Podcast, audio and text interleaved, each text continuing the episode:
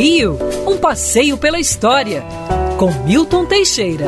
Bom dia, ouvintes. Tenham todos uma ótima semana. Chegou novembro, vamos aí pro batente.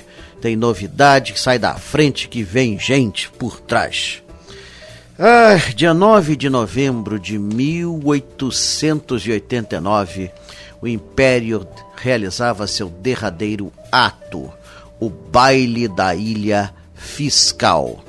Esse baile ocorreu no sábado, dia 9 de novembro, e começou das 21 horas do dia 9 até as 6 horas da manhã do dia 10. O motivo do baile era um oferecimento do governo brasileiro aos oficiais do encouraçado chileno Almirante Cochrane, que estava nos visitando desde o mês de outubro. Tinham sido recebidos com várias, várias festas e o governo se achou no dever de fazer a sua.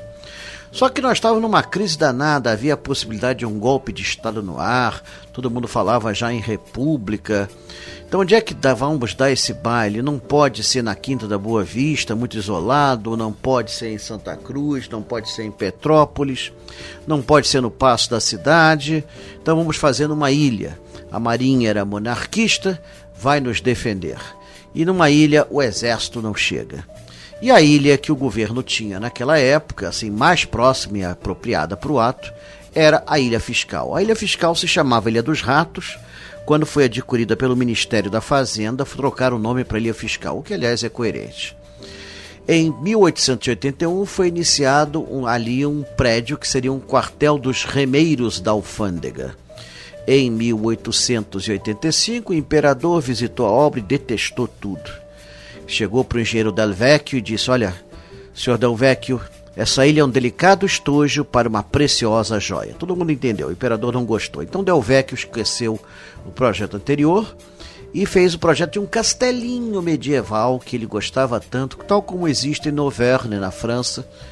E foi esse o projeto executado e inaugurado dia 27 de abril de 1889. Esse prédio era uma repartição pública, mas foi adaptado para sediar o último baile. E que baile! 14 pratos principais, 36 tipos de vinhos diferentes, desde o simplíssimo Liebfrau Milch até o Chateau de Queno, dos mais caros do mundo. Ah, champanhe Vivo Clicot correu solta, sem caixas de água mineral. Nossa, e nenhum banheiro, nenhum banheiro, sim. As damas levavam um baldinho com areia e os homens se viravam na Baía da Guanabara. O baile teve início na noite de sábado, foi tumultuada a chegada à ilha, teve gente que caiu no, no, no mar. E o imperador, ao chegar na ilha, tropeçou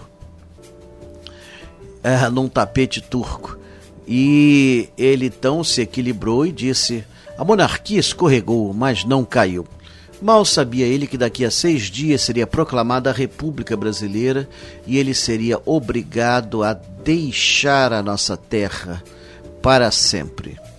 É interessante pensar que os gastos com a ilha fiscal, mais de 100 mil contos de réis, era o orçamento anual do Império.